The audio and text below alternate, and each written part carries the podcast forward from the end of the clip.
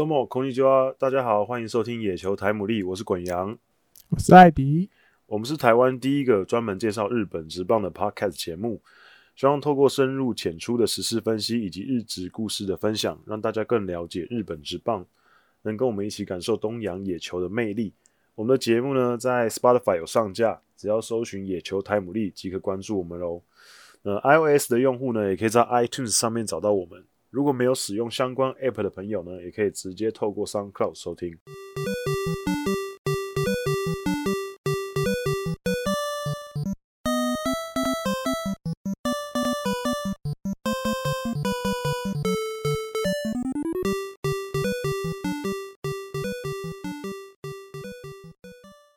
又来到一个礼拜一次的野球台姆利，今天是第二十七集。那今天一开始要跟大家讨论的话题呢，其实，在我们的社团上礼拜的时候，我也有抛出我的一些看法。嗯嗯嗯。那主要就是跟，也是跟肺炎有关，可是是肺炎延伸出来的话题。啊、对，那就是藤浪的问题。嗯、那上礼拜如果有看的朋友，可能就知道我在讲什么；如果没有的话，我现在可以跟大家讲一下，就是呃，上礼拜呢。日本有一个运动的网站，体育新闻的网站叫做呃呃 ERA-Zout 这个网站。那这个网站是属于呃朝日新闻旗下的一个周刊，所以它是一个周刊，可是它会把一些内容放在网络上。嗯，嗯，那他在上礼拜的时候刊出一篇有关大谷跟藤浪的黄金交叉的内容的文章。啊哈。那那篇文章的呃蛮长的，那大意就是他们觉得藤浪在高中就出名了，然后进入职棒之后呢，在阪神虎也是受到很大的关注，所以有点太满足于现状，导致于他虽然一开始很猛，可是后来慢慢的就往下沉沦，导致他这几年一直呃状况非常差，然后投不出他该有的成绩，然后反观大谷一路。一路这样子挑战上去，现在也已经到美国职棒，然后已经成为呃 NLB 等级的明星选手。所以，然后又说大谷是一个很乖、很自律的选手，然后呃没有什么不良嗜好，然后一天到晚都在练球，个性上面也很我与人为善。总之，他的他整个文章的意思就是说大谷棒棒，藤浪坏坏 的意的意思 的意思，对，然后。呃，那篇文章其实我看到的时候，我我我看到的是的时候，是因为呃台湾有媒体有翻那个有翻译，然后、哦、然后、啊、然后写出来，然后我就去找原文来看。嗯嗯。那其其实那个文章我看完之后是蛮不爽的，因为我其实蛮喜欢藤浪这个选手，那我也蛮喜欢大谷的。嗯。那我因为他们两个都是我从高中就开始看的选手，所以我也看了大量他们的呃无论是影片也好，还有他们初赛的比赛我也有看，然后。从高中开始，很多相关的专访啊、访问啊，我都看过很多。基本上他们两个被拿来比较，真的也是无可厚非，因为毕竟是同时期，而且都是呃巨星等级的高中，嗯、巨星等级的高中选手。当年，嗯，所以呃被拿来比较，我觉得是没有什么，没有什么就是意外的。可是如果你要说，因为大谷怎么怎么样。所以藤浪为什么没有这样子的话，我觉得是这个文章写的有点意没有什么意思，因为就不同个性的人，嗯、那职棒选手有很多种，那人、啊、人也有很多种嘛。那你说你要拿大鼓来比的话，因为呃，像艾迪哥就特别清楚，因为就是火腿出来的选手，那可是我相信大家也很清楚，大鼓就是一个。很特别的存在，嗯，基本上没有几个人像大谷那样子，对，就是进直棒，然后满脑子只有棒球，嗯，然后在宿舍住到一个极限才搬走，嗯，就是这种选手，嗯，基本上没没有几个，很少啊，嗯，对，没有几个这种选手。那你要你要拿一个这种特例型的选手，然后去说你没有这样子。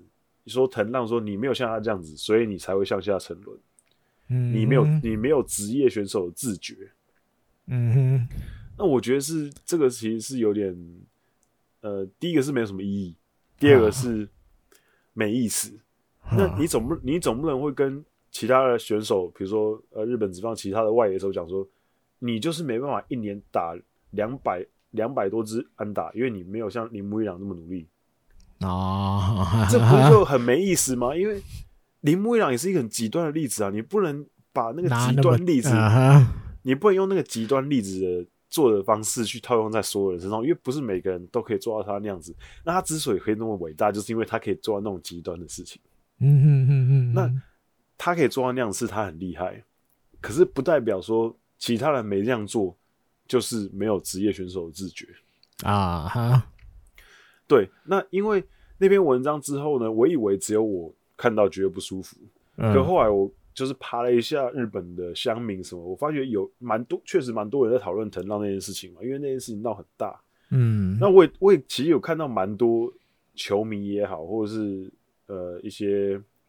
网络上的评论的写评论的，也有在讨论那个那个事情。嗯嗯，就是有关藤浪跟大谷被拿来比较这件事情。其实很多人都都是替藤浪在打抱不平啊。对，因为其实，嗯、呃，藤浪这个选手在这件事情发生之前，就是说他呃感染肺炎这件事情之前，嗯，基本上针对他的人品，还有他的人这个人的操守来讲，基本上应应该是没有什么特别多的负评。对，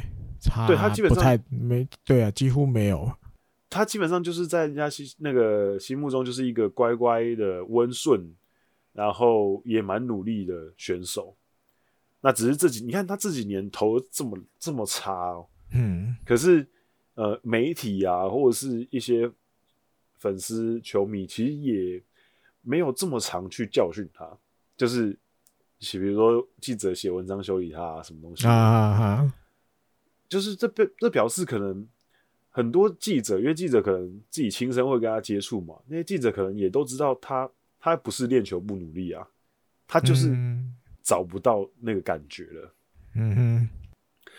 然后呃，那个网站呢，就是那个 Era Doubt 这个网站，嗯、在上个礼拜推出那篇文章之后呢，在前天吧，他们又出了又出了一篇文章。嗯哼。然后那张文那篇文章的立场跟上礼拜那篇是完全相反的，就是这篇文章就是在讲说藤浪其实是一个好孩子。嗯哼。那，这篇文章其实。呃，哦，首首先跟大家讲一下，那个 Era Doubt 那个周刊呢是朝日新闻旗下的，所以其实应该算是正派的，这比比较正派的一个一个媒体啊。嗯哼，那我觉得他们可能想要做一个就是各种面不同面向的报道。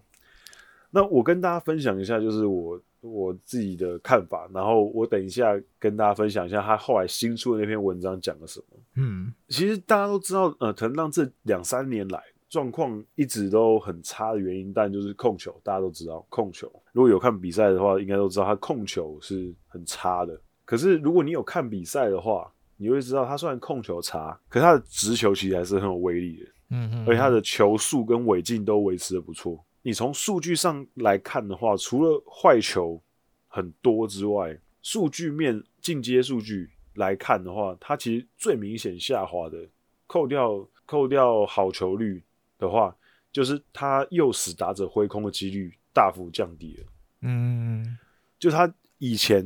就是他极盛时期，生涯前几年的时候，他。对上打者的挥空率，基本上都可以让打者挥空率维持在很高档，大概接近五成，四成五左右。嗯，就是他可以很有效让打者挥棒落空，因为他的滑球很猛。我当初他高中的时候，我写他的分析的文章的时候，那个时候球探对藤浪的评价。有很多人提到一个很关键的藤浪的优点，就是他的滑球的控制能力很好。嗯嗯嗯。那这个也让他后面进入职棒之后，他三振能力很强，因为他的直球很快，很有尾劲，然后再加上他的滑球的控制能力非常好，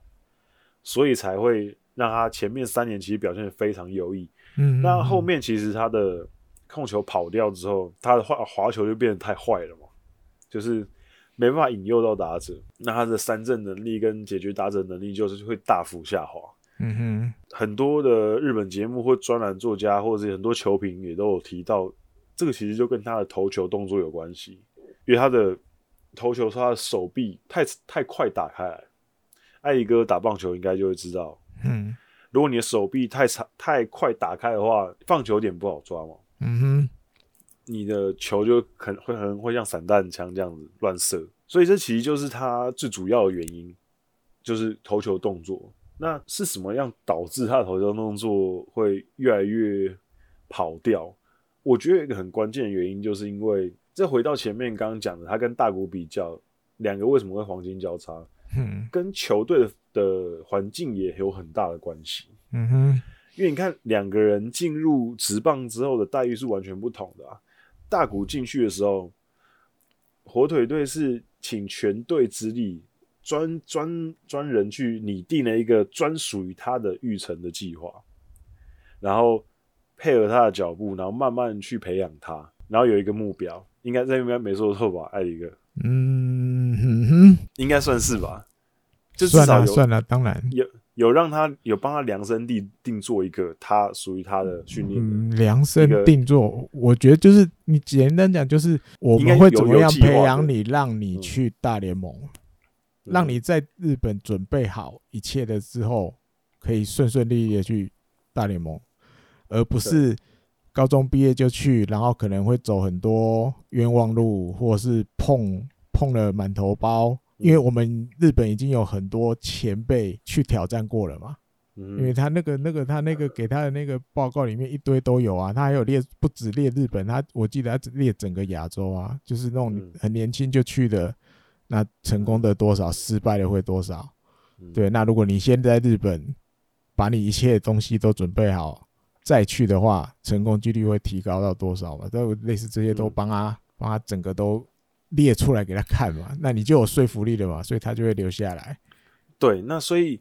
呃，火腿队是这样子，嗯，可是相反过来，你看阪神队第一年就直接把它放在先发轮值嘛。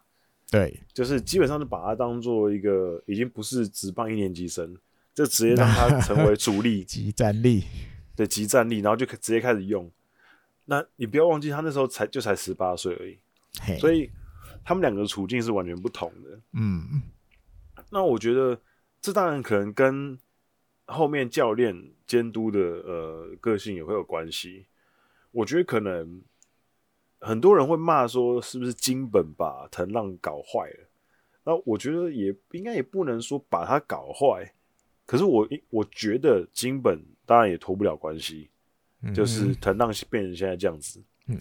那只能说可能他们两个的相性不合。嗯哼，就是呃，金本可能没有他的使用说明书，导致用一用之后把它弄坏了。啊哈，那也不是也不一定是超坏，只是可能就是。跟他相处的方式，或者是指导的方式，出了一些问题，导致他后面慢慢走掉了。嗯，那这个问题其实去年节目刚开始不久的时候，嗯，我们也有稍微聊到过这个话题，我忘记是哪一集了。那时候其实就觉得，呃，其实换上石野监督之后，我觉得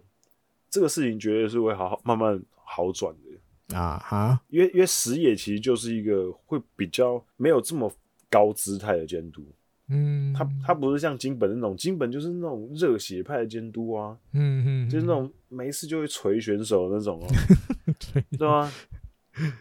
对，所以我觉得，呃，石野跟他的路线是完全不同的。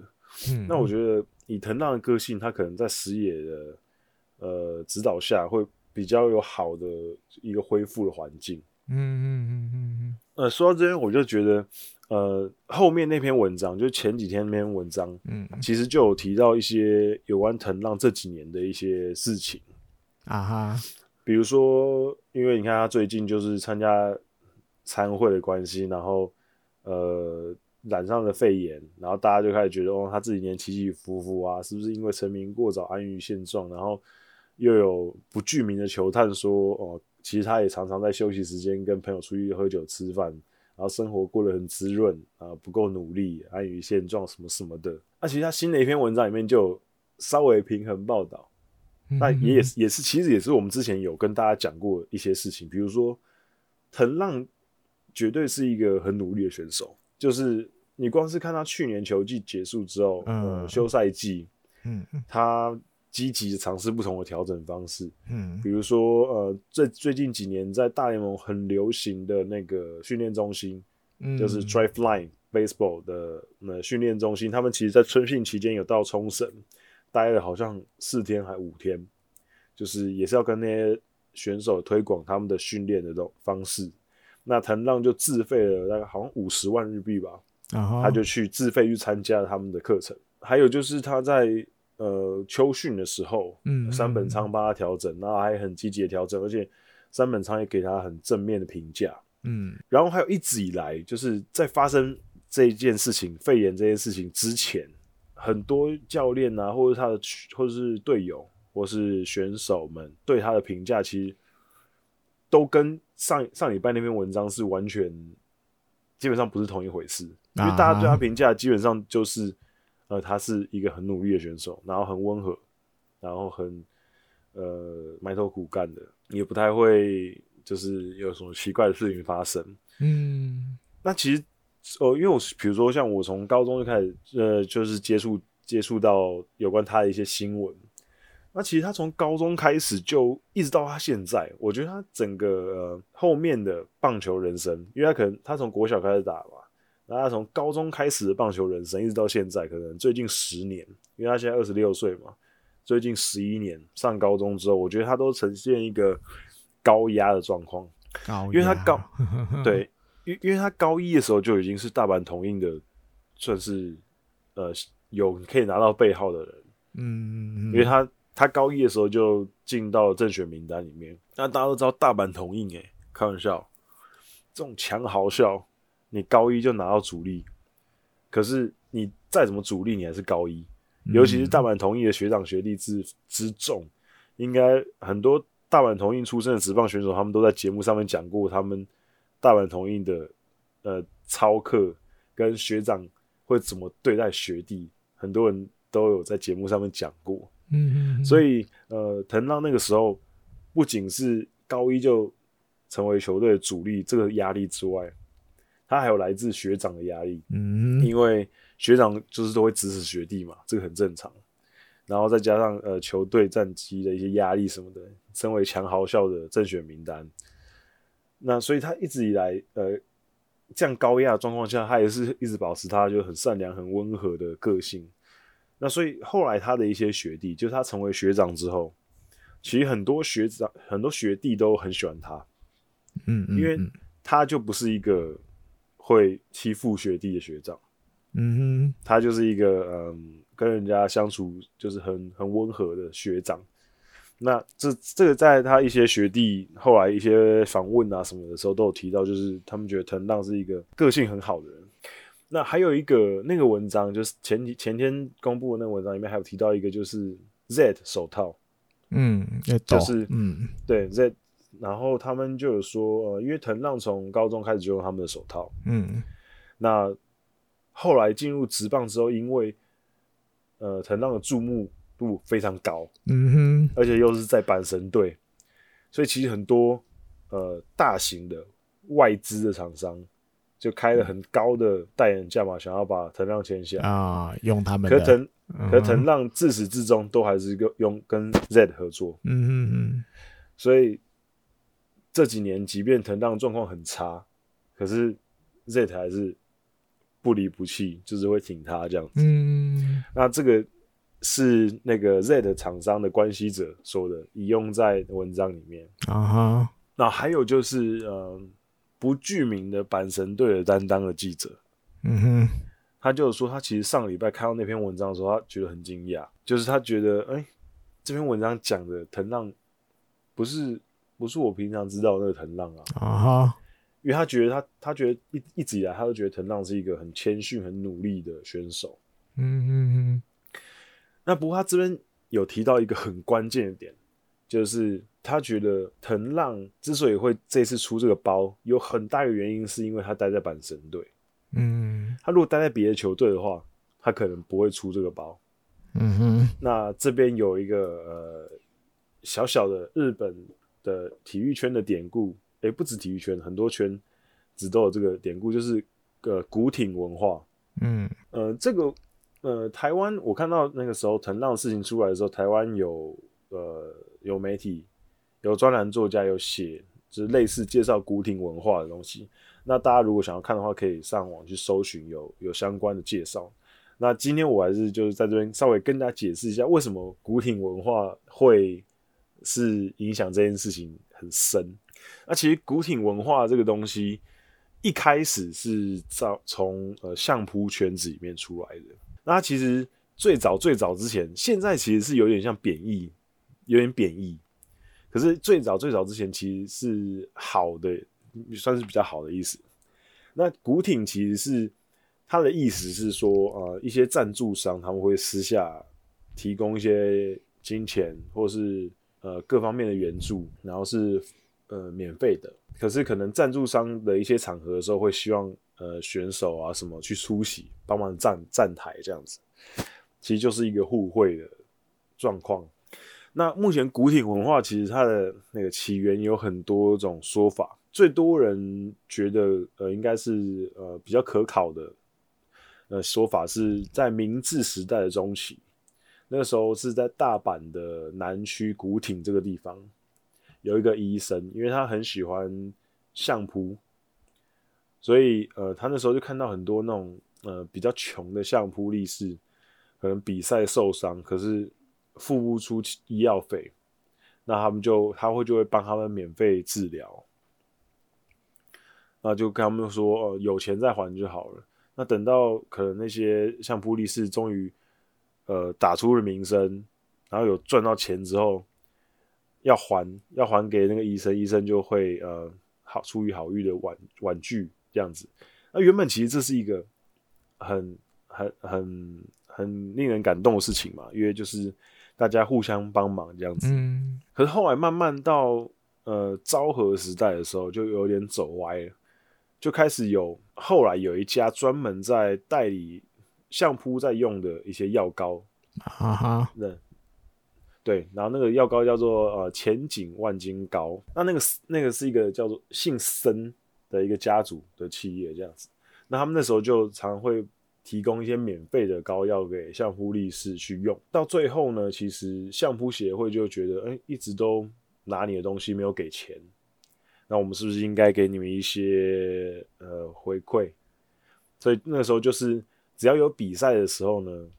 在那个国际馆，就是相扑比赛的那种场地，都会有就是身家专属的座位哦，就是只有他们可以坐的位置。那所以最后就原本是一个呃私底下的一个互助的行为，后来就变成一种。呃，潜规则的感觉。那当然，当然，这个是以前那个状，以前那个年代。现在的 sponsor 其实都是台面上的，嗯，比较少会私底下这样子赞助，那就是台面上的。那其实，在第二次世界大战之后，其实这种文化就随着整个国家重整，然后经济又开始往上爬。这个除了相扑界之外，其实也蔓延到其他的球界。那当然，棒球也逃不过嘛。那刚也提到了，这个文化的发祥地其实就是大阪。嗯哼，所以其实大阪这支球队就是一个相当 local 的球队，历史很悠久。然后他们的派系跟内部的管理阶层、跟 sponsor、跟带那当地的士绅，其实关系是错综复杂的。那根据之前的报道，都说。这次的聚会，也就是藤浪去参加的这个聚会，就是 sponsor 邀请的嘛。所以，呃，对于选手来说，呃，你很难不去露个面。嗯哼，就是基于这个古挺文化，那尤其又是在阪神这支球队，他们没有足够的力量去能够让选手跟这些 sponsor 说不。嗯嗯嗯，因为其实日本那边也有文章说，藤浪没有。呃，选手的自觉，因为他对于这种场合，他应该要说 no。可是其实对于一个才二十五岁、刚满二十六岁的一个，其实还算很年轻的小伙子，然后你面对一个球队的 sponsor，然后而且球队也没有强制的去跟你们说不准参加这种活动，而而球队是一个比较默认的态度的时候，你觉得你有办法去拒绝这些 sponsor 的邀约吗？就是、不太可能，对，不太可能，对，所以呃，但是你从球队后面的态度，你也可以看，你也可以看得出来，其实球队还是不想要得罪 sponsor 嘛，嗯，因为他自自始至终还是都没有讲出任何情报，对，所以你就会知道，连球队都会想要避开这这一段，就是不想要公开，那你就知道，其实球员是更没有能力去拒绝这件事情的。嗯，对，所以嗯，我认为这个就是整件事情一个很重要的地方啊。那、嗯啊、当然，嗯、所以那个也是那时候为什么新闻出来的时候，我个人会觉得球队的问题绝对是比球员的问题大。嗯哼，因为其实球员球队是可以去去限制这些东西的，而不是而不是就是要球员自己去承担这些东西。嗯哼，对，嗯嗯。艾迪哥有没有什么想要讲？我觉得我好像讲了一大段，很长。对，对我讲起两个字，就环境。刚刚果阳又提到了，嗯，其实就是环境。因为你直棒十二队，每一队的你说风格还是什么的，一定都不一样。嗯，那你说不好，媒体这这一篇把藤浪跟大谷拿来比，你与其比人，我觉得大家可以去。慢慢再去多认识每一个球团的风格。那你像板神这种比较从传统比较早期一路过来的，跟日本火腿这一种，虽然也不算太慢出现，但是它中就是至少搬到北海道之后，它整个经营体系是换过的。嗯，他那想法就是完全不同的，完全不同，完全不同。对，那那个时候的藤浪。我觉得阪神没有理由不要啊。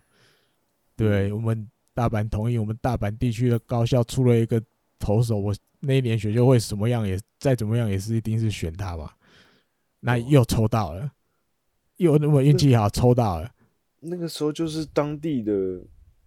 就是救世主吧。对啊，因为我记得之前还共估很多次嘛，终于中一次了嘛，好爽啊！那时候对，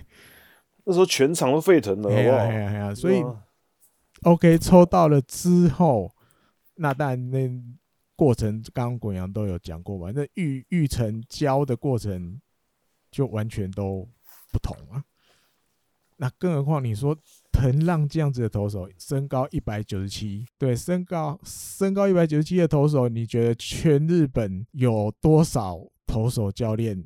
有这种经验？因为他的一些其实很常搞砸高个子投手，对，他就是经验。那可能教练本身也没不可能那么高嘛，对不对？你有一百八十几就不错了，但是一些身体的什么什么的，一定还是不太一样。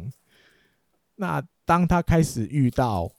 可能比如投球上问题的身体太早开掉啊，或者是心理上对不对？好像监督的压力很大啊，甚至各界来的压力很大，有没有一些人或者是或者是方法可以给他一些建议，给他一些指导？至少你给他一些方向，嗯，让他自己去想。那结果看起来或许有，但是结果看起来好像都没有效果。那一路就到，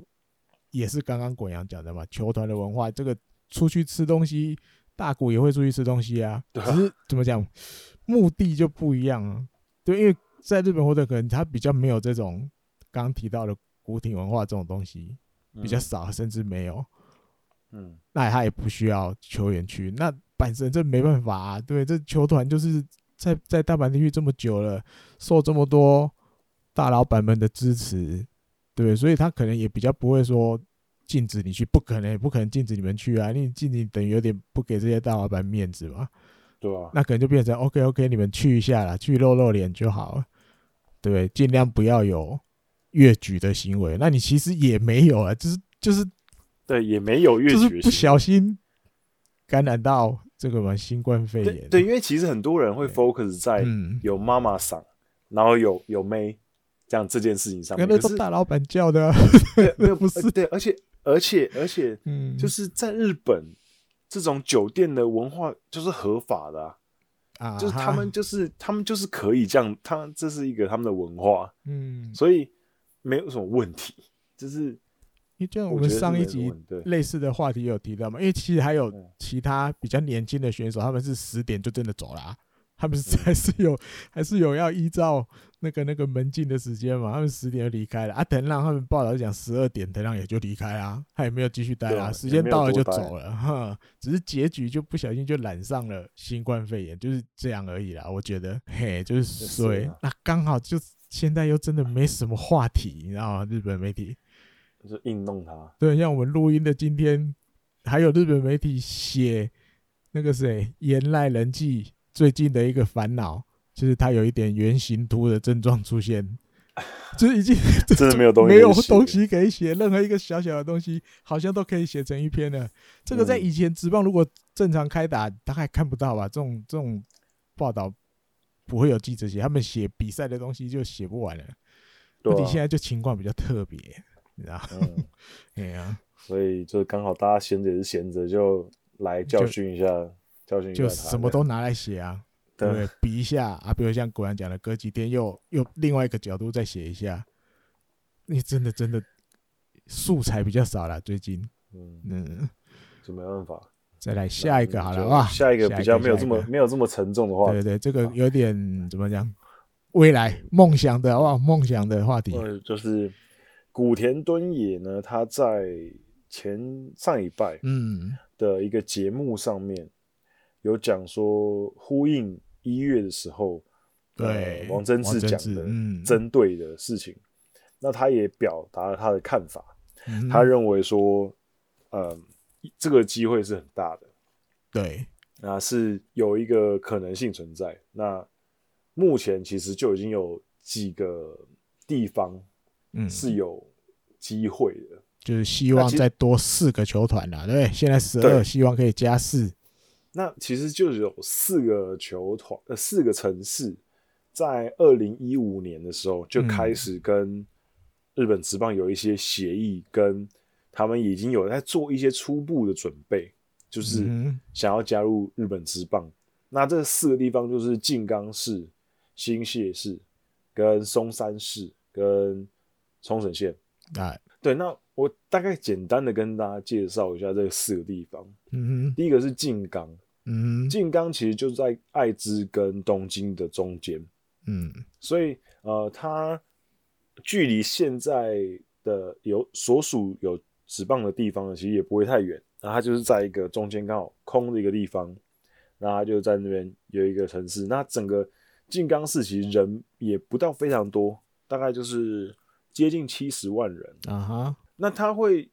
主要是。会有被人家点出来，原因是因为基本上它的地点其实还算是方便。对，那它的城市的范围虽然说不到非常多，可是其实在日本来讲，其实也算是人口还算蛮多的一个地方。嗯哼，我觉得他们的政府也是觉得说，呃，因为当地其实也有一些人口的外流的问题。嗯，比如说，其实就有点像是我们的呃一些呃卫星城市，嗯嗯，就其实人口其实会往外面去，可能去东京工作、去大阪工作这样，嗯哼，那其实人口有一点点减少。那因为他们呃市内没有什么特别大的企业，嗯，所以我觉得他们想要吸引球队来，就是希望可以呃除了带来一些工作机会之外，因为。球团进来，除了球团本身之外，他们一定会带动一些周边的一些产业。嗯嗯嗯。那我觉得他们当然就是也想要，呃，在这个球，在这个城市制造一些话题嘛。那也制造一些呃有可能的工作机会，然后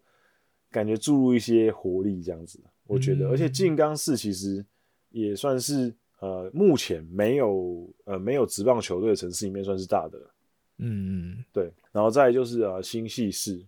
那新系市其实人口还比静冈多，大概将近八呃将近呃八十万，嗯哼，刚刚静冈是接接近七十万嘛，然后接近八十万，那其实呃新系市的问题其实也是跟也是跟静冈差不多，就是他们人口有一些外移的状况，那。他们希望可以呃有一些新鲜的东西，就像当初的仙台一样，嗯，有有一个球队可以来这边。那新系市的位置其实就我觉得更适合的原因，是因为它就在一个感觉是直棒的三不管地带，因为它就在，因为比如说宫城县有仙台的呃乐天，那所以东北地区可能乐天会管到，那中部地区呢就是名古屋一带，那。爱知县有名古屋，然后所以中日在那边。呃，不知道大家对日本的地理有没有一些概念？爱知县呢是在中部地区的，算是下面最下面。那旁边其实就马上要到关西地区了。嗯哼，因为它旁边就紧贴的是三重县跟滋贺县。然后静冈呢，就像我刚刚讲，它就在爱知县的旁边，所以它也是在中部地区的下面。嗯嗯，所以呢。中部地区的上面其实是一个三不管地带，就是比如说石川县、富山县、新系这几个地方，其实就是属于有点离职棒球队有点远的地方。讲北信越大概那个地方，对对，北信越那个地方就是有点远，嗯，就是好像哎、欸，他们去仙台也不会太近，然后哎、欸，去名古屋也没有太近这样子。去哪里都没有特别近，嗯，所以呃，新系在这边如果有一支球队的话，呃，其实也是很适合。就如果你现在整个日本的地图拉开来看，那边确实是一个空的地方，嗯，你可以安插一个球队在那边，嗯哼。那接下来一个城市其实意思也很类似，那就是松山市。那松山市就是在四国，就是唯一一个爱媛县，对对，爱媛县。就是唯一一个没有职棒球队的，算是地区，因为日本其他地区都会都有职棒球队。嗯哼，呃，四国地区是唯一一个没有没有职棒球队，因为你看，像北海道有火腿嘛，嗯，东北有乐天，嗯哼，那关东就不用说了一堆，一堆，嗯，那中部地区有名古屋，名古屋嘛，中日有中日，那大阪就是欧力士跟大那个阪神，嗯，那中国地区。有广广岛鲤鱼，嗯，对，那九州地区就是软银，嗯哼，那所以四国是唯一一个没有职棒球队的，那可是棒球风气还蛮盛的，蛮盛的，而且他们有自己的独立啊，对，呃，独立联盟，独立联盟也是职棒，嗯哼，那所以其实他们现在那些职棒球队，其实他们的目标就是，呃，创立的目标是希望可以把人才送进日本职棒，嗯哼，对，所以其实他们。呃，很积极的在做一些直棒的运作。那当初也有很多，其实很多台湾选手也去独立联盟打过球，像张泰张泰山也去过嘛。嗯。所以呃，其实爱媛县那边其实也是一个很适合有创造一支球队出来的地方。那松山其实人更少一些，它大概只有五十万人。嗯。不过那边的呃棒球风气是非常盛行的，这个其实四国地区最大的人口最多的，对，嗯，所以会选那边的，对，对对，而且他的刚艾迪哥有提到，他的棒球风气其实是蛮盛的，四国地区，嗯，也很多厉害的都从那边出来的啊，对，所以其实呃那边也是一个空白的地方，很适合可以放下去。嗯、那再要提到就是除了四国的那个独立联盟之外。算是刚刚讲的四个城市里面，算是第二个，就是开始已经认真开始搞这件事情的，就是冲绳县。嗯哼，因为大家都知道他们已经有一支属于冲绳的职棒球队。嗯哼，可是他们没有参，目前没有参加任何的联盟。哎，他们有先参加了四四国独立联盟的会员。嗯，可是还没有真的去进去那个联盟里面。那冲绳其实就是一直大家都会讨论到的地方，嗯嗯，因为因为第一个它的人口有一百四十万人，所以其实如果以一个呃想要职棒球队的一个根据地来讲的话，其实人口算是可以的，嗯，就是人口是够多的。那再加上它就是离岛，嗯，所以大家就觉得那是不是应该在那边有一个球队？那其实这件事情讨论超级久的。那当然，可能就是大家就会想讲到，比如说移动、移动的麻烦啊，啊，或者什么之类。可是我觉得移动这种东西都是可以克服的，因为你看美国这么大，美国职棒他们其实飞行飞行距离可能比冲绳到东京还要更更远，嗯，而且他们还会有时差，对，日本还没有，还没有，嗯，对，所以我觉得这个移动的问题真的是很小的问题，嗯，对，主要就是他们会是不是会觉得这个市场是有开发的可能性，嗯哼，可是我认为呃真的是很值得开发，因为第一个是日本的棒球风气其实早就已经在，虽然说冲绳。算是比较后面才加入日本的一个地方，可是他们的棒球风气其实早就吹到冲绳了嘛。你看冲绳春训也办了那么多年了，嗯，遍地都是棒球场。虽然说篮球在那边的风气也很也很盛，因为美军的关系，嗯哼。可是棒球其实在那边风气很早就已经有很多球迷，有很多基础在那边，所以我觉得呃这个其实也是一个很值得开发的地方。那我觉得如果啊，因为呃，古田那篇文章里面有提到说，可能，嗯，先从两支球队进来开始，两年后看能不能先有两支，对，先有两支球队。嗯。那我觉得，如果啦，如果先两支的话，嗯哼，我觉得冲绳就会是那两个的其中一个，嗯，比较积极，目前看起来的，对对对对，我觉得应该就是冲绳会是其中一个，嗯，对。对我我我目前我就是跟大家分享一下这四个城市呢。嗯，艾迪哥补充一下，补充一下，就是因为刚讲到这四个被点名的这四个，其实他们地方上也都有一些球团，都有球团，比如像第一个讲到的金刚，它其实有个叫金刚县民球团，在 BC 利谷的那个这个独立联盟里面，官方网站也有把他们列进去，然后是说他们是准加盟球团。我觉得跟冲绳那支球队有点像，但是冲绳是真的就是，诶、欸，或许有点像，但是这个有点复杂，其实我也没有办法很清楚的理出来 差在哪里。嗯嗯，啊，他他其实 BC 利谷的网站里面有写明，这个静冈县民球团是二零二一年四月希望可以加入 BC 利谷，开始真的开始参加比赛运作这样。那所以哦，他们其实也有在动作嘛。嗯，如果二零二一年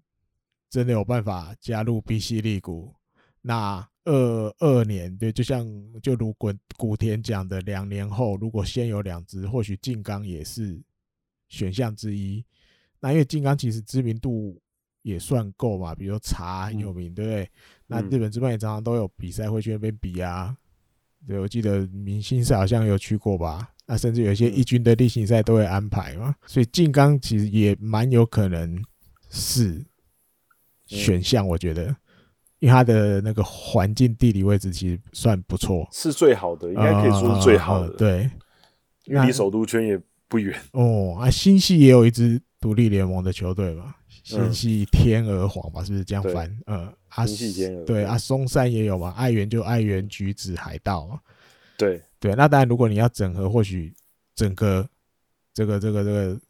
四国地区的这个独立联盟，或许变会整合成一支，也不一定。这他们可能后续都可以再讨论。那当然，缺点就是四国相对来讲就稍微向下一点点，嗯，人口比较少。对，你说松山已经是四国地区最大的人口最多的城市了，开始也才五十万。嗯，对，那。冲绳，我觉得就像刚刚滚阳讲的，几几率很高了，因为看他们这个整个球队已经拉了一堆，就是职棒战例外的啦，或者是以前在职棒待过的，都在球队里面，整队都很像是都是职棒前选手啊。对，甚至经营者也都是以前，比如小林泰治是这种社长，对，嗯，田尾安治的乐天的第一任监督，好像也是顾问吧，还是什么的，嗯，就他们其实感觉起来是比较积极在。准备，啊，但后续还有很多怎么讲，很多东西要克服啦，因为你要要加入，好像也没那么简单。日本职棒的规则也是蛮严苛的，你要什么什么股份，日系的一定要五十一啊，外国的股份不能超过四十九趴嘛，什么还要加什么什么加盟金手续，我记得还要加盟手续费就要一亿日币了。嗯，这个如如果。放宽的话，就是算便宜一点。如果能降低这个金额，那当然他们加入的机会就高嘛。嗯，就除非你能找到一个富爸爸在后面出钱。我觉得，呃，我觉得这个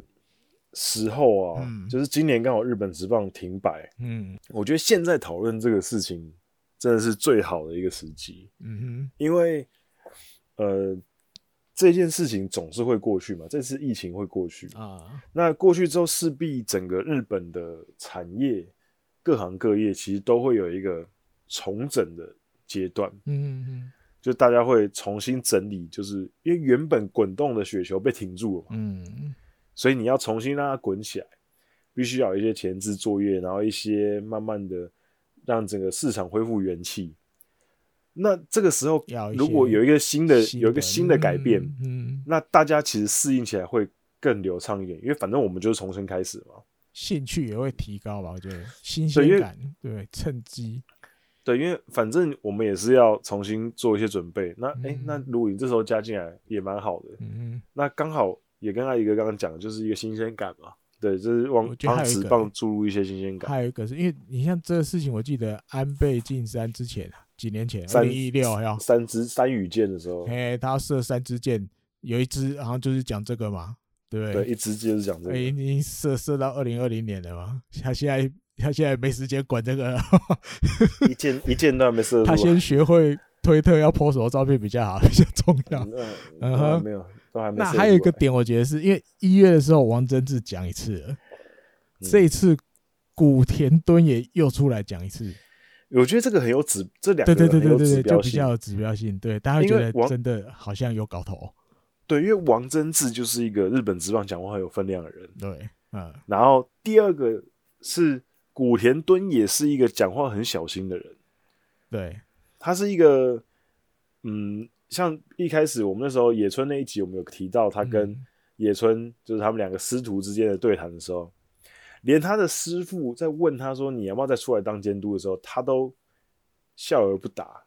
嗯，就可以看出他的个性其实是很谨慎的。而且他其实本来也有担任一些干部嘛，球员会长什么之类的。他的心思其实很缜密。那他既然会公开的表态说：“我觉得这东西可以搞，啊、是有搞头的。”对啊，那我觉得他应该就是对。那我觉得他应该就是故意在放风声，至少你先两个。对，我觉得，我觉得他就是已已经脑子里面都已经完全想过这件事情，然后，嗯，可能也有一些一一一点点的动静的，他才会讲这种话。嗯、那一些风声有听到啊，或什么？对，所以我觉得这一次可能会来玩玩真的，有可能，对啊，真的会真的。对，只要后面有人在继续 push，对，我觉得是很有机会的。嗯，然后再来就是呢，日本直棒。延拟在四月十七号的时候恢复练习赛，呃，四月十四月十七号的时候要讨论说五月要恢复练习赛。嗯，因为为什么五月？因为已经发表那个紧急事态宣言了。对，好像到五月六号。对，那你你至少要，他们就说五月七号、六号之后，对，最快你也五月七号。嗯哼，呃，可是我觉得就是，呃。他们大概有会有一个期限吧，嗯，就是像比如说 NBA 最近在讨论是不是要复赛，嗯哼，那像 CBA 也有讨论说是不是要复赛，嗯，中国的直男，嗯，那其实你呃你不太可能为了今年球季，嗯，去影响到明年球季，因为如果你这样子的话，就会变成一个连就是连锁反应，嗯，所以很多人。都会在讨论说，是不是可以放弃今年？嗯哼，那那我觉得日本职棒可能，呃，他们目前当然不会轻易的讲出一个一个最极限的时候，嗯，就是他可能要撑准备会到什么阶段，他们才会说今年不打。嗯哼，那我可我目前估计应该是，如果这一波疫情到六月嗯左右。六月初左右都还没有办法控制住的话，嗯，那我觉得今年日本职棒整季都不打的几率就很高了。因为你如果六月都还没开始开始打的话，那你球季要打到什么时候？啊，然后你六月，然后你六月中或六月底才要开始打的话，你球季要多短？嗯哼，你才不会影响到明年球季？不，也是不会影响啊，因为目前他们想的就是。因为就像我们之前讲的嘛，那个他们选手的合约就是到十一月三十啊。那你说好，就算会日本一会超过一点点，那这个东西再去跟选手会讨论，我相信选手会也会放软姿势啦，不会那么硬说，我不管十月十一月三十就就是结束了，不管十二月我们就是都一个都不会去打，不会，他们也会 OK 啦，反正这种东西也不是大家愿意遇到的啊。嗯，对，那六月我觉得就跟国阳想的一样，六月是一个关键的切点。六月如果整个疫情日本那边都没办法压下来，嗯，真的整年都不打的几率就很高。很高啊，对，那六月可以打的话，一定是三减赛程嘛，交流战就三，对，然后高潮赛三，高潮赛三，例行赛想办法再三，已经有人大概在算了嘛，你六月开始大概只能打九十场左右了。打不到一百，对，打不到一百，因为你等砍了五十几场，对，因为你一个联盟嘛，你有另外对手有五支嘛，那要当客人一次，当主人一次，那一次又三连战，你这样大概去算，大概没有办法到一百。那切点我觉得就是这样讲，呵，在九十，因为你七月如果还才还要才要开打，那要一定会比九十更少，那可能就更没意义了。嗯，所以六月是一个。观察点啊，还有一个，我觉得这个可能我们台湾人可以骄傲一下，嗯，哎，这有点我自己想的看法，因为这个礼拜我们中职开幕了，对不对？领先全球，对，世界第一个开打的职棒联盟，第一个开打，对。礼拜六，哎，礼拜礼拜六没打成，下雨。礼拜天的晚上，日本的媒体都有体育新闻嘛？嗯，每一家都报。真的，当然有原因，是因为今年有乐天，对，嗯，他们会派记者来有，但是因为还有群群是，嗯嗯嗯嗯，对，每一家画面也都有照，每家照去，日本球迷终，日本球迷终于认识陈子豪是谁啊哈，日本。号称是全号号称是全日本职全日本最知名度最高的中职选手，可是没有人知道他长什么样子。终于见面了，对 对，我觉得日本也会观察我们中职这样子开打，嗯，那大概在乱的情况是怎么样？无观众，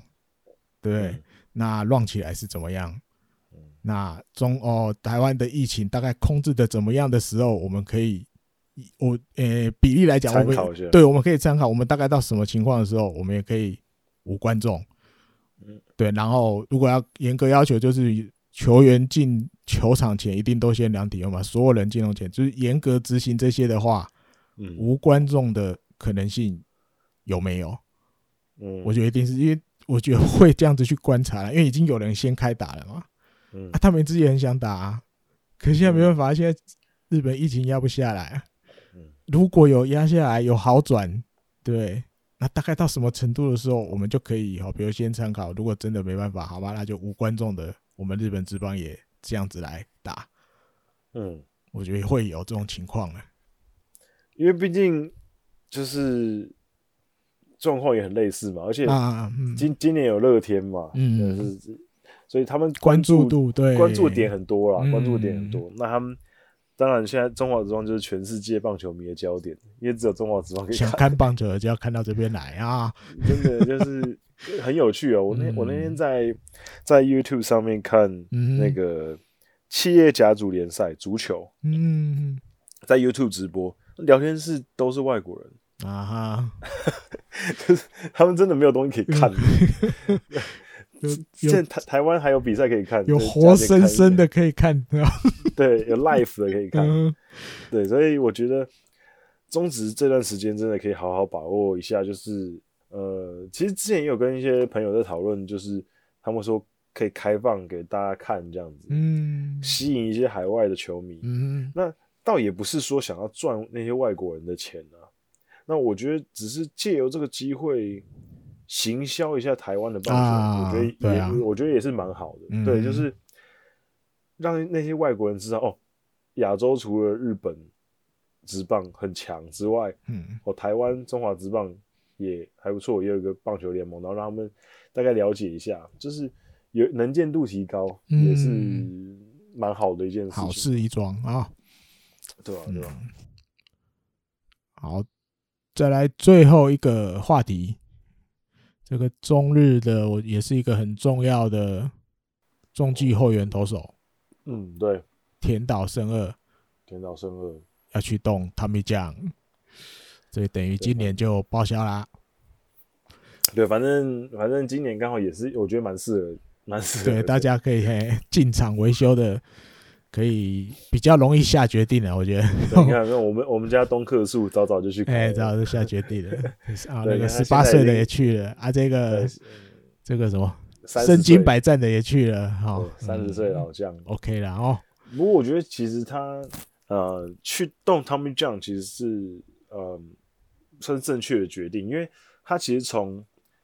去年球季开始，应该说从二零一八年开始吧。嗯，一八年开始，他其实就已经整个状态下滑很多，不是很好哦，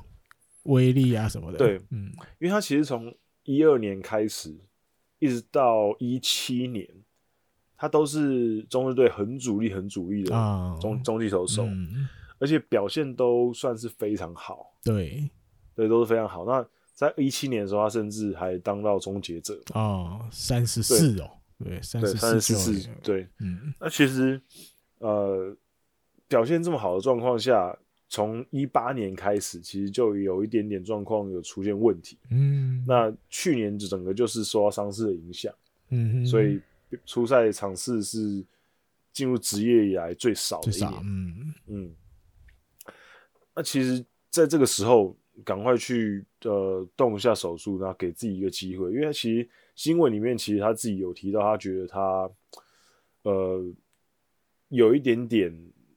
感觉自己好像快要玩玩玩玩的感觉，嗯哼、啊，对对对，所以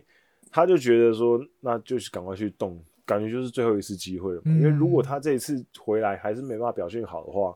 那他很有有很大的机会，应该就是会在战力外的名单里面，嗯哼。虽然说他年纪不到非常大，可是他那个伤其实是影响他蛮多的。对啊，嗯，对，所以其实他利用这个时间去赶快动一下手术，对，刚好恢复期结束，明年还有机会在球季里面重新再来哦。对，嗯，而且趁现在年纪还没有那么大嘛，三十岁还算还，还算是壮年，还算是壮年，对对，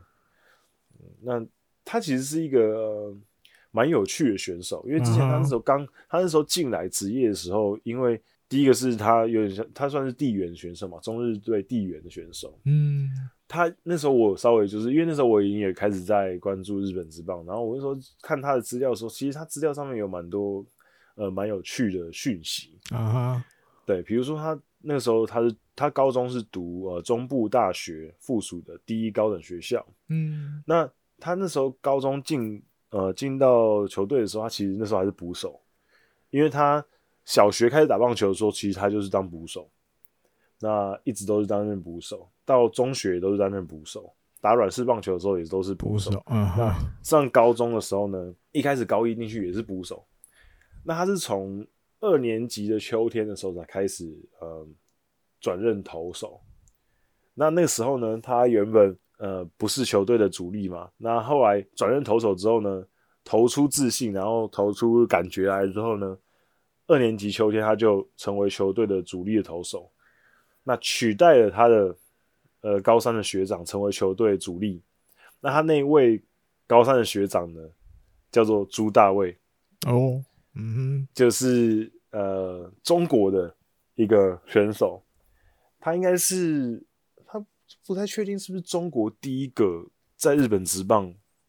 打球的选手。嗯，对对对，他他就是在日本读高中，然后那时候选秀被西武队选到，他也有打进入职业，可是待的时间蛮短的啦，就零七年到一一年的时候，刚好是田岛进职业那一年，他就刚好被战例外啊。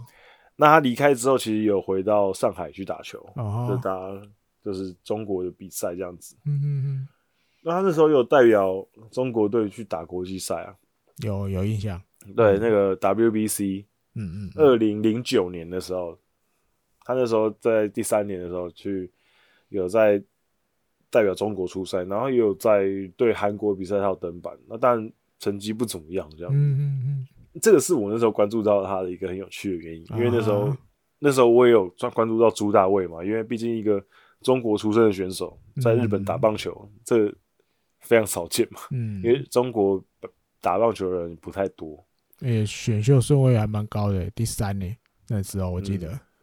对啊，就是其实那时候前面就被选了，嗯。然后还有一个很有趣的、很有趣的地方就是，呃，铃木一朗他有就是有举办一个就是呃小朋友的软式棒球的大会，嗯。那田岛胜二在小时候有参加过那个大会哦，而且而且 而且而且还拿下优胜，嗯、而且还拿下 MVP，嗯，对，所以他在二零一二年的时候，就是他进入职业第二年的时候，他又有回去参加那个大会的闭幕式，啊，就被找去，然后就又跟铃木一郎相见欢这样子，嗯、就是小时候参加过他的比赛，然后后来又长大又都见到，棒，哎、欸、哦，嗯，蛮有趣的。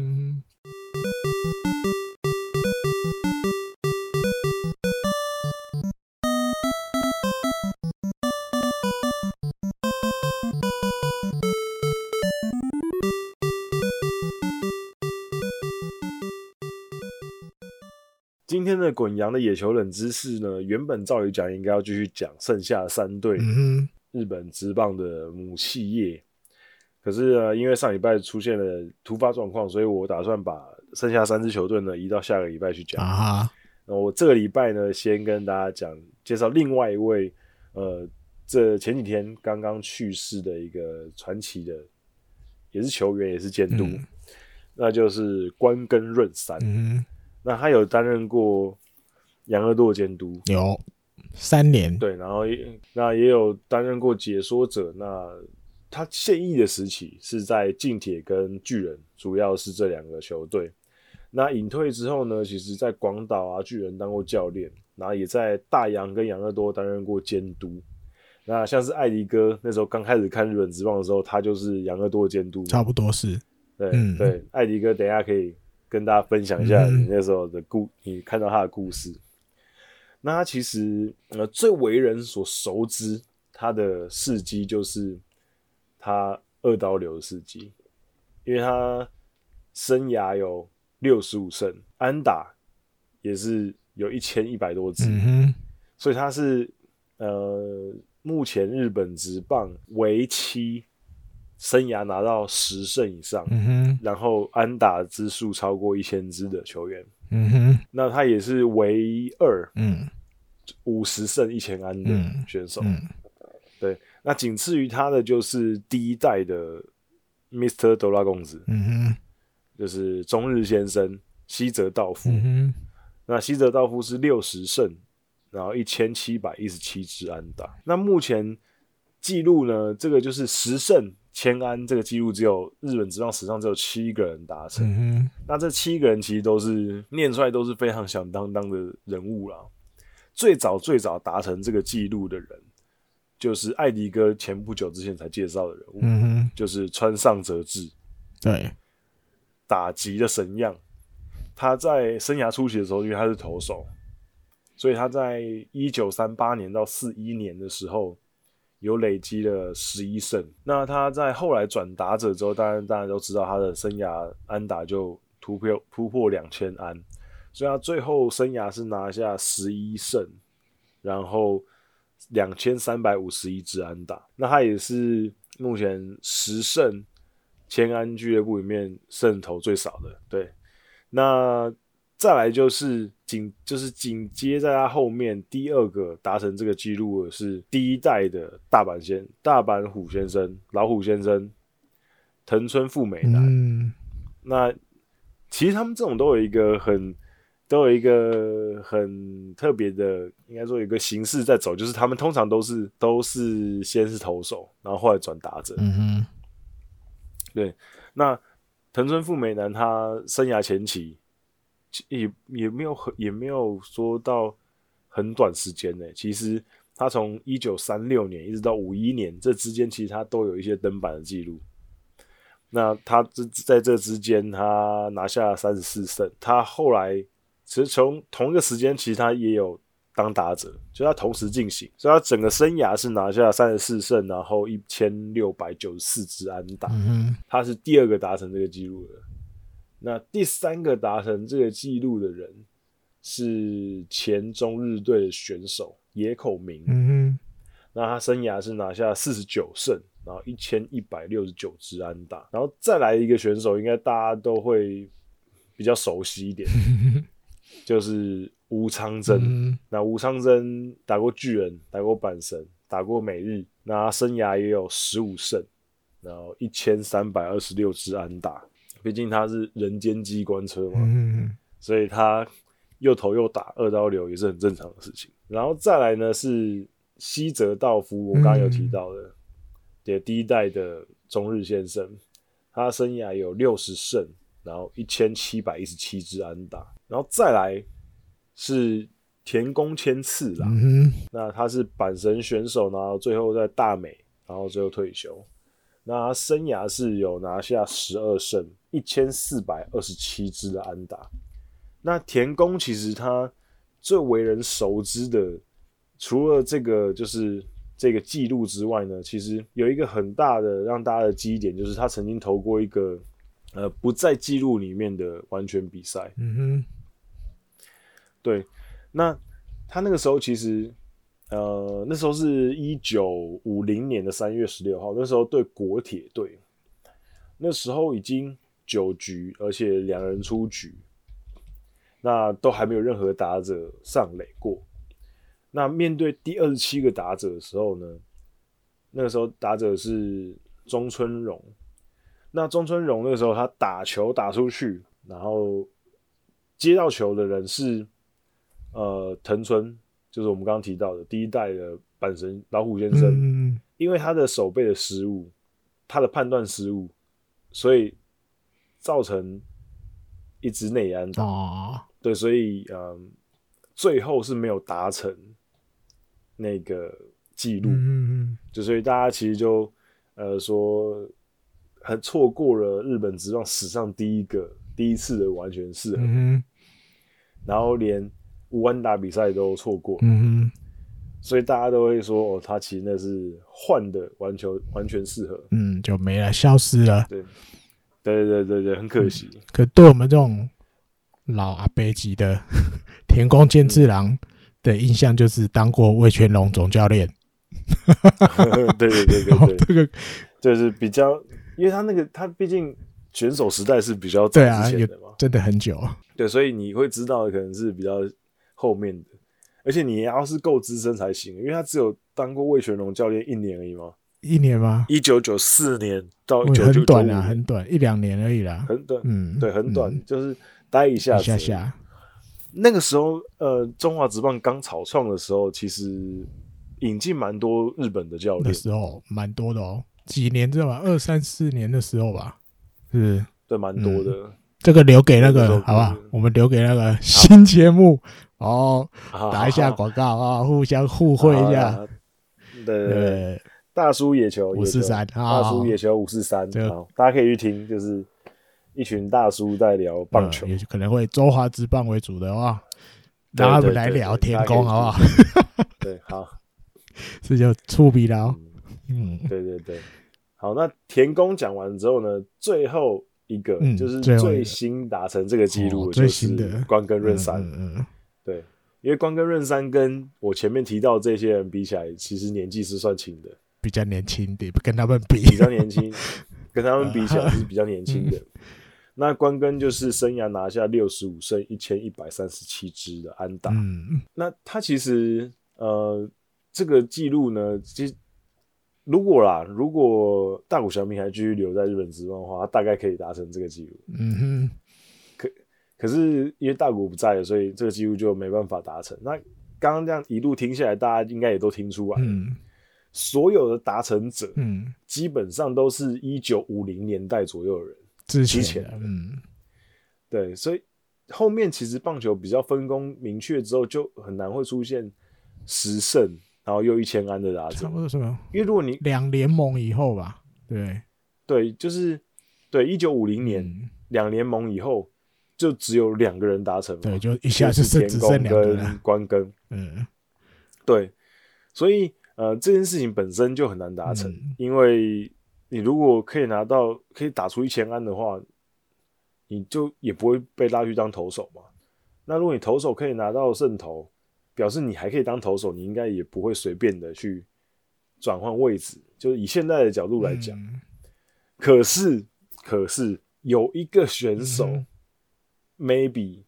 有机会达成哦，在现在这个棒球，嗯、那就是养乐多队的熊平。哦，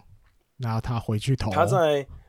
没有不是他已经拿下十八胜，啊、他现在差安打，所以他迟早会加入这个。十胜千安的俱乐部。啊哈，因为他截至于去年球季为止为为止呢，嗯、他已经打出了八百五十八支安打了，所以基本上他只要在一个球季左右，他就可以达成十胜全安的记录。一四二，对，嗯哼，基本上一四二支一四二支安打，以他现在状况，应该是可以一个球季达成一百四十二支安打，一个球季，或是顶多再多多一点，两年。两年是一定可以达成，嗯，因为他已经有十八胜，嗯、对，所以他是目前应该啦，嗯、基本上应该是可以达成记录的选手，对，所以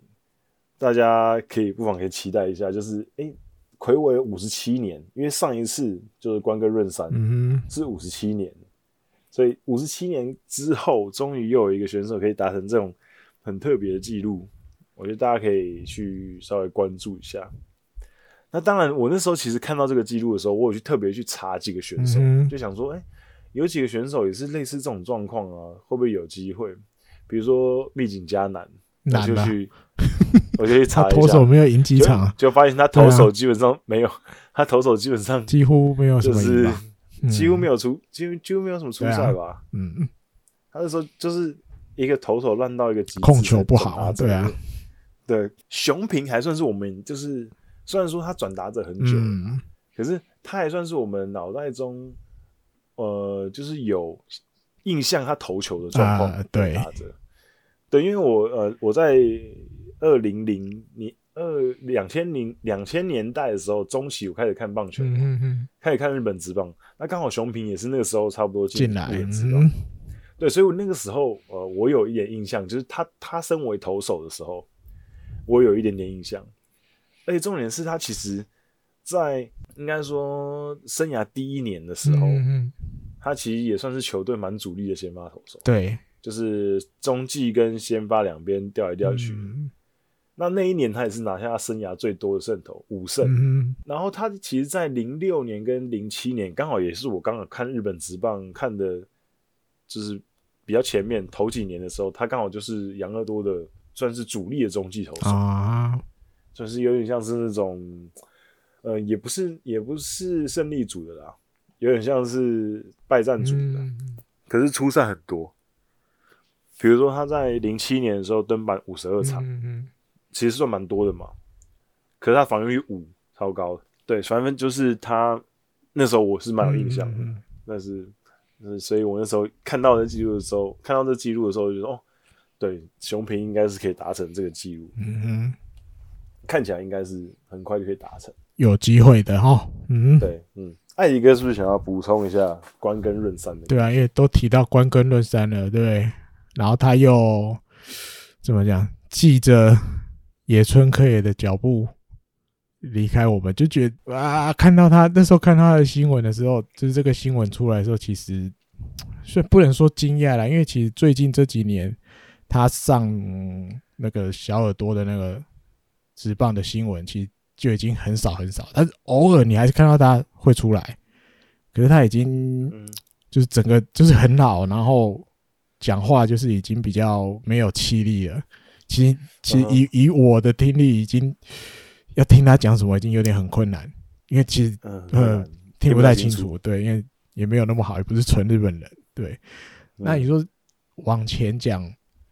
就是我大概国中的时候，刚开始有接触到日本职棒，那因为你应该以前也有讲过，反正就是站在我们国中对面那个文具店，因为老板在看，我跟我同学就在跟着在那边看。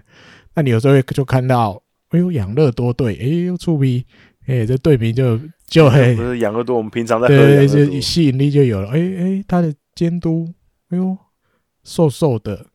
那就像一个，好像我们邻家。附近都可能会出现那种阿伯的感觉，嗯、对，那但他他的体格也不是那种很高很壮，他带一百七十三，他又瘦瘦的啊，就是坐在那边，对不对？就其实那个印象其实还蛮深的，因为以前就觉得哦，监督大概就是要像哦星野贤一，像谁谁谁对长岛茂雄那种感觉，哇，就是站起来就是哎，感觉那时候也其实也没那么懂，就觉得啊关根论山好像就是比较比较不起眼，对对对，而且那时候他战绩也没有很好，对。那后来慢慢慢慢接触日本职棒越来越多，那我觉得可以。顺便来讲一下关根论山他的怎么样棒球生涯好了，好不好？简短讲一下。好，因为他一开始就是投手嘛，他投的日大三，现在的日大三高，以前他那时候还是中学，可能也是五年制的那种。他后来去法政大学，他那时候是投手，王牌投手。哦，啊，甚至一九四九年那时候是二次大战过后是。又终于有美国大联盟的球队，就那个旧金山海豹队，对，就是去去交流，对，去交流。那因为他那时候还没打职棒，他那是法政大学嘛，所以是东京六大学的。啊，因为他们这来会跟职棒的球队打，那也有跟社会人的球队打，那也有跟东京六大学的明星队来打一场。啊，我记得是最后一场。关根论山自己投十三局，对，二比四，小输两分而已。哦，所以就算很猛。那时候，因为那时候其实大联盟球队能来日本，日本人其实也都很高兴嘛，因为就是那种比我们棒球实力还强的 那种国家派人来。那时候每次来美国，几乎都是赢回全胜回去的嘛。嗯，对啊，几乎没不可能。对，那所以你说哇，这大学投手。二比四还投一个人投十三局，也没有被打倒，也没有被打爆，大家就觉得哇，这投手真的不错，厉害哦。但是他后来其实他没有想要打职棒，这个我们以前有聊过的故事也有。那种年代，大家觉得去爸爸会觉得去社会人比较好啦，对不对？比较稳定，稳定。但是后来，哎呦，他决定打职棒，原因就是他那时候在法政大学的监督，对，有点像他的恩师的感觉。那时候他去接了近铁的监督，嗯，所以恩师就 call 他啦，哎、欸，啊你不来近铁哦，哎，不来不来一下，主要改变心意去打职棒。啊，所以就像国阳刚讲，他就加入了近铁，可是他近铁自己十五年吧，嗯、巨人巨人就只有一年，他其实前面都在都在进铁，对，那因为那时候进铁只是一个刚成立第二年的球队，所以其实战力都不足。所以他也被迫，除了要投球之外，有时候打击野手要帮忙打击的时候，他也要去打。所以在传啊传，传啊传，有大媒体都会说他其实才是原主的二刀流，因为他刚他刚开始二刀流的时候，他不是因为比如他已经不能投了，他 是因为球队太弱了。呃，所以他他所以他他有时候要去帮忙打，嘿啊，所以他比较算真的原主的二刀流这样子。嗯哼。那再来后来就是怎么讲？最后一年他去了巨人，那那一年刚好是巨人 V 九的第一年，嗯，所以他也算有搭到便车，有没有完成那种有的选手怎么讲？打了一辈子直棒，终于有一次拿日本一的经验。然后，然后那时候他就觉得他的身体状况已经不太行了，所以他就想要退休。不然巨人其实还是想要再。怎么讲？慰留他，希望他再多打一年。可那时候他也三十八了，所以就退休。那或许有接下来要讲，就是他监督的时候，然后有一些比较年纪跟我差不多的，应该也都有印象他当监督。那我们之前都会聊，提到养乐多，一定提到野村克也、爱迪野球。那刚果有讲到他野村克也的前一任的那三年，一九八七到一九八九。监督就是关根论山。那如果你养乐多的球迷，或许大家心里面会觉得野村克也把 IDH 带进来，让杨乐多有个辉煌时期。但是不能忘了前面有一个默默耕耘的监督，那就是关根论山。对，他那时候池山龙宽、广泽克己都才刚进来没有几年，但是给他们很多机会上去打。就是，就算你被三振了也没关系，是他都跟这样跟池山龙宽讲，被三振了没有关系，也不要低头回来，你就挺起胸膛，堂堂正正的回来就好了。被三针都没关系。那甚至立三因素，因为大家知道立三因素的时候，他打职才进职棒第一年，他就被那个梅尼尔氏症困扰啊，其实头会晕啊什么的，耳鸣啊什么的这样，其实他没有办法好好打。那直到一九八九年，我记得是这样，嗯，第三监督他的选手时期，终于有一年是，他出场了一百二十五场，等于这等于是一个怎么讲？哎，主力选手，稳定出赛的主力选手。那其实对，而且他不是一个很耀眼的，他打击也不是说非常强，但他守备范围很广。那他知道。关根论山等于也是他的恩师去世，他也觉得说，如果没有关根的话，大概就不会有现在的立三因素。因为那个时候他的那个样子，立三因素，哎，不是关根论山愿意给他那么多出场机会。嗯，对，就所以如果没有关根的话，立三可能早就已经就是离开棒球了，甚至那一年他还拿外野手的金手套。那当然那一年之后，立三也退休了。所以他那个困扰他真的没办法解决啊！一九九零年再隔一年之后他就退休了。嗯，所以对立三因素而言，关根论山也是一个很重要的，在他的棒球生涯很重要的人物。那还有一个是大家当球评，那嗯，球评，据一个一些跟他搭配过的主播，那对现在来讲都是老主播了。他说：“以他的印象而言，就是我们讲日本职棒常常会讲到那个那嘎嘞哦，常有常听我们的呃，就是有点像这个，这叫什么？中文要怎么讲？那嘎嘞气势，嗯哼，就是哎、欸，现在这个比赛中气势转到谁那？转到谁那？开始应用在电视球评讲讲话的内容里的这个老主播就觉得他的印象里，关根论山是第一个。”啊，还有一句话是，比如哦，接下来这一球，哦，可能是这一场比赛重要的关键。开始这样讲的，这个老主播也觉得是他印象里也是关根论山的开始在讲评的时候里面开始加进去的。嗯，然后因为他有看过他讲话的朋友都会觉得他讲话就是很温和，他讲话也不会有太多的情绪起伏，就是很平的这种讲话。那他又常常会一针见血，他比较讲求基本功，他是这样子型的、嗯、的人，呃，那所以他可以，他他有时候会讲述一些就是蛮很很简单的东西，对你一听了就懂，嗯、对，嗯，然后他比较他那时候，哦、呃，我还印象里就是后来再看的，那不是看直播的时候看到，后来再看影片的。他那个那个二零零七年有没有中日跟火腿打日本一？嗯，第五站那个谁，三井大介投一个人投到第八局还无安打，有没有？快要快要弄出一场那个日本一的比赛里面来投无安打，可是哇，那时候换头，洛河监督九局居然换岩濑人纪，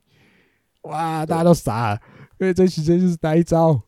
哪有这么狠的不给人家一次机会吗？那一天刚好关根论山刚好是球评，嗯，他就说：“哇，这个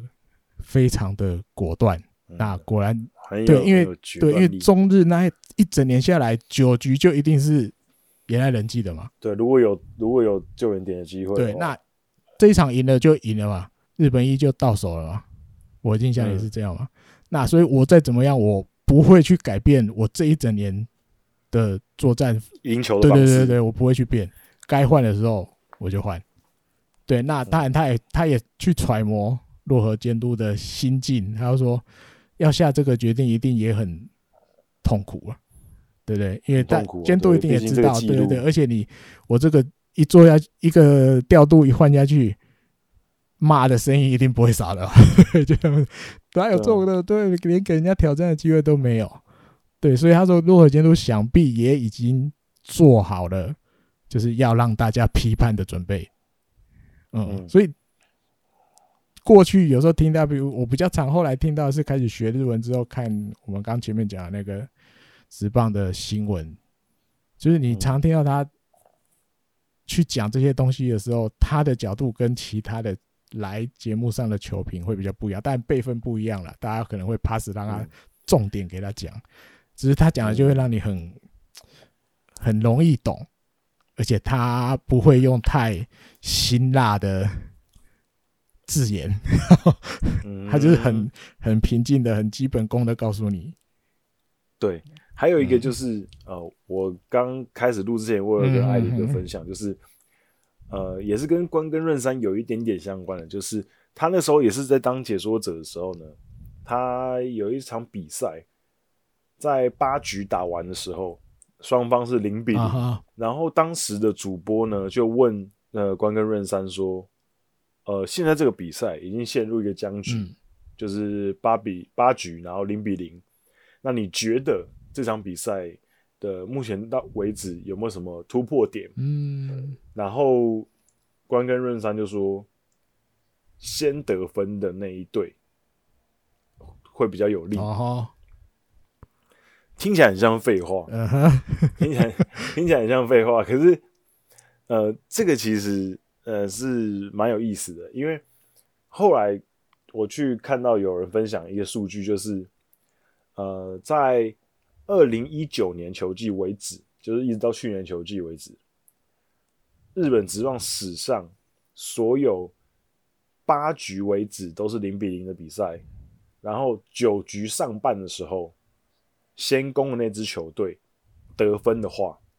所以它有几个前置条件哦，就是八局打完的时候双方零比零，然后再一个先决条件就是。九局上半的时候，先攻的那支球队先拿分数，嗯，所以它有两个前置的条件，一个是八局打完零比零，嗯，一个是九局上半先攻的球队得分，嗯。那这种状况之下，先攻的那支球队，也就是先得分的那支球队，他，嗯、的战绩是三百四十八胜二十九败十七和，哦，差胜率是胜率是九成二三，就是。非常非常之高，就是如果你在九局零比零寻找一个突破，需要寻找一个突破口的时候，你先得分了。九上的那一队，对，那你基本上就是铁定赢，比胜率九成多，是哦，所以所以他这个见解就是，呃，听起来很像废话，呃，可是其实是有非常多的呃可能想法跟。逻辑在里面，嗯嗯嗯嗯，因为他自己当过选手，也当过教练，嗯，所以他一定知道当时那个状况。如果我们都已经僵了八局零比零，然后九上突然被人家得分了，啊，那落后的那支球队会是什么想法？对，你可能整个就觉得，哦，我们都已经都已经这撑了八局，嗯，然后封锁，然后最后先被你们出了一口气，然后我感觉就是整个感觉好像就是皮绷得很紧，嗯，然后突然就破掉。也有点像我们刚刚讲，拿嘎列在先攻的那一队，九上的那九上攻进攻的那一队哦，这整个被拉走了，嗯。嗯，所以这个很蛮有趣的，分享给大家。嗯，嗯哼，对。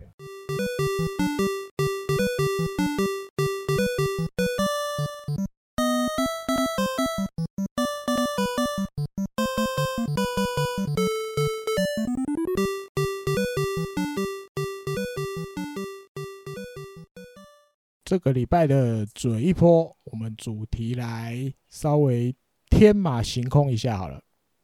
好，我们如果系列，对，如果什么什么什么，好吧？第一趴，因、嗯、为以后可能还会有，先第一趴趴 one。嗯，如果八年前阪神指名菅野智之的话，嗯，点点点、嗯、啊，这样。那当然这有所本的啊，不是。光光真的完全天马行空，我们还是有一些起因。对对对，那先要提一位人物，他叫做菊地敏信。那他当然过去也有打棒球，只是他没有打过直棒。嗯哼，但是他后来一九八九年开始的时候，他进入了阪神当球探。嗯，那一当就是二十五年。在二零一三年的时候才离开阪神，对，嗯，那他当球探的时候，比如说平井自哉，哦，这加油歌，嗯，唱到唱不完的，一直接，一直接，一直接，越接越 长。嗯。啊，手绘一，哦，这也是有点叫王牌，对，纪念井川庆，哦，这一定有，大家慢慢越来越知道了。鸟谷进，啊，这些选手都是他担当的，啊，就是他去跑的，那最后有选进来。那也都有很好的成绩，所以他那时候在板神的球队里面算是哦地位蛮高的。嗯，嗯，那他来讲这件事情，哦，他的如果，嗯嗯，因为大家都知道，二零一一年的时候，菅野有参加选秀嘛，对不对？他那时候本来巨人感觉会就顺利带走了，可没想到日本火腿杀出来，还抽到了。那所以最后。没去日本火腿，去当了一年浪人。嗯、那二零一二年的时候，再度参加选秀，那后来就顺利被巨人带走。但是这个局地明信他就是回想说，如果那一年二零一二年本神有指名这个菅野的话，现在会是怎么样？那他就说，因为他的这个局地的老家，他的家。也就是住在相模原市，跟菅野是一样的。呃，那他说他家走路大概走十分钟就可以到菅野读的那间国中。哦，那所以，但是因为那时候其实他他说他中国中时候的菅野他大概只看过一次面，就是那么一次。他刚好经过学校，诶，学校里面在打比棒球比赛，学校里面在比赛，哎，有观众，他就稍微停下脚步看了一下。啊、他对菅野印象其实没那么深，他说他印象深的反而是菅野的祖父，就等于是袁承德的爸爸 袁贡。哎呀，他他说那时候我就听到这个袁贡一直在场边观战嘛，对不对？他就一直对着在投球投手丘上的菅野一直讲一直讲，他说哇，甚至甚至甚至讲出那种你在干什么？你在投什么球那种。哇，都都，他就觉得哇，对对，哇，我这个这个这个阿伯很热情，就对了。哦，那感觉是投手救上的这个小朋友就是他的亲人，什么什么这样。啊，但后来今天也去东海大相模，其实也还好，还没有他还没有接触到这么多。他说，真的最有印象的时候是今天也到了东海大，嗯，那他开始追这条线，他就发现哇，这个。毫无疑问，这一定是 Number One 等级的投手。未来的话，嗯哼，只是那个时候，二零一一年那个时候，巨人的监督就袁承德啊，对不对？那他也不可能去别队，巨人也一定会选他。就是板神也蛮常用的，对，恋人，对，相思相爱这种的。他那已经不是恋人等级了，他那个是，他那已经是超越恋人等级了，他那已经不知道是什么，嗯哼，对，亲人等级。了，对，所以那时候，所以二零一一年本身当然也没有没有最后也没有指名菅野嘛，嗯，对，那只是遇到我们刚前面讲的日本火腿出来啊，巴拉巴拉巴拉这样子。啊，所以他就回想，因为后来他说有一次他去医院的时候，那。遇到了这个员工，然后那其实就有稍微去跟他打了招呼，然后哎呦，没想到，因为当时可能就在等那个挂号了。我觉得我看那个日文的意思就是他他们就两个就在那个诊间在诶候诊的地方在等挂号，所以其实还蛮长的。那当我打完招呼之后，两个人就稍微开始怎么讲棒球讲义，对，这个日文的，所以才开始聊棒球啦。一聊哇，聊了三十分钟。嗯，他感觉哎，员工其实也不是那么感觉，好像很严肃。对对对，不是那种，对，不是那种凶巴巴的。对，而且好像跟我也还蛮合得来。对对，有话聊这样。那后来二零一二年来啦，对，那选秀会快要接近了。那但各地的球探们都会回报嘛，回报自己跟的这个这个这个。成果啊，对，或是情报啊，那那时候他就说，他开会，那个那个阪神的球团在开球探会议的时候，嗯，他有建议如果我们球队要 Number One 即战力，那一定要选建业。嗯，但是大头们讲话了啊，嗯，也二零一二年有藤浪，那大阪同意吗？不得不选，一定要选。对，那时候大头们就回了他一句说：“今年阪神不选藤浪的话，太奇怪了吧？”对啊，地缘，而且是甲子园，甲子园之星，嗯哼，有什么怎么可能不选？对，那当然他大头都讲话了吧，这其实就是等于。就是决定嘛，球团那一年的选秀的第一顺位就是要放在藤浪金太郎身上了，所以他当然他的提议就被否决了。只是他后来就会回想，如果那一年大头们听他的话选菅野，那大家就会变成那个那个那个巨人跟阪神要来对抽嘛，对不对？那等于有五十趴的机会。那如果抽到的话，他认为。他是有机会可以去说服原共哦，有可能会说服他不要对，一定要一定要加入。对对对，因为你其实对对选手来讲，你连连续两年都拒绝指名，应该也，也很难，对，也很难。那刚好他又有那次在医院遇到员工的机会，两个人又感觉蛮聊得来的，所以他事后就会回想：哇，如果当年八年前我们本身有选金野之之。如果又可以抽到的话，他觉得真的有可能。或许现在菅野穿的球衣是直条纹的这一件，好恐怖哦，难想象。嗯哼，不不只是被其他球队选走，而且还是板神虎选走。对啊，这话题力也超大，而且对大家知道，这个板神跟巨人就是世仇的感觉嘛，对不对？对啊。那他的。呃，监当年监督的侄子被板神选走，哇，这个这感觉比被火腿抽走还 还要还要那个感觉，感觉没办法接受。对，就是我觉得很好玩的故事啊，就是这种球探们回忆当年如果怎么样怎么样怎么样的话，就因为以后还会有，因为他没有在开没有在阪神当球探之后，他有一阵子有在媒体写一些专栏。那蛮多的内容都是他还回忆那时候他当球探的时候的事情。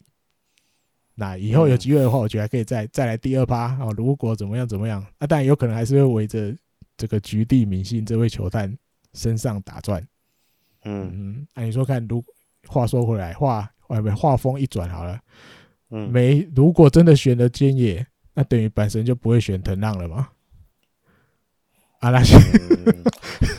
如果我这个就聊不完哦、喔。可是那个时光背景底下，你不选藤浪吗？都不行呀，不行啊！怎么可能不选呢？嗯哼，春夏连霸的在地的王牌高中投手，你不选他，阪神当地也翻过来啊！球员把你翻过来吧，对吧？你没抽到就算了，没抽到就算了。那你连选都不选，那球迷还还不把你甲子园球场翻过来？嗯 对吧？所以我觉得，嗯，对。如果假设真的没选，我现在翻回去，那一年有指名藤浪的一个杨乐多、罗德、欧力士，阪神不算的话，剩剩欧力士、罗德、杨乐多三个来凑。欧力士感觉不错。现在不知道会怎样，啊好不好？哇，那就是一个不同的光景。对呀、啊，哇，这。是很多好好很很好玩的事情呢，我觉得。虽然换过去的话，就一阵蝴蝶效应的，就不知道会发生什么事。对啊，这个提供给大家参考，好不好？有趣的小故事，有趣的小故事，球探们的。嗯哼，对。那这礼拜的节目就到这里告一段落了。那虽然说现在球季一直没办法开打，可是呃，野球台牡蛎还是会每个礼拜陪伴大家。嗯那希望大家可以多多帮我们推广我们节目哦，在 Spotify 或者是在 iTunes 上面都可以帮我们订阅，然后帮我们推广给你可能喜欢日本职棒或是喜欢棒球，现在没有棒球可以看的朋友。嗯嗯嗯。然后 iTunes 上面也可以帮我们留言这样子，然后多多跟我们互动，参加加入我们的社团。嗯，你就在嗯 Facebook 打野球台牡蛎就可以加入我们的社团。那加入社团的时候会有几个简单的问答题目，那你就稍微简单的回答就可以加入我们社团了。嗯、那就下礼拜再见了，拜拜。拜拜。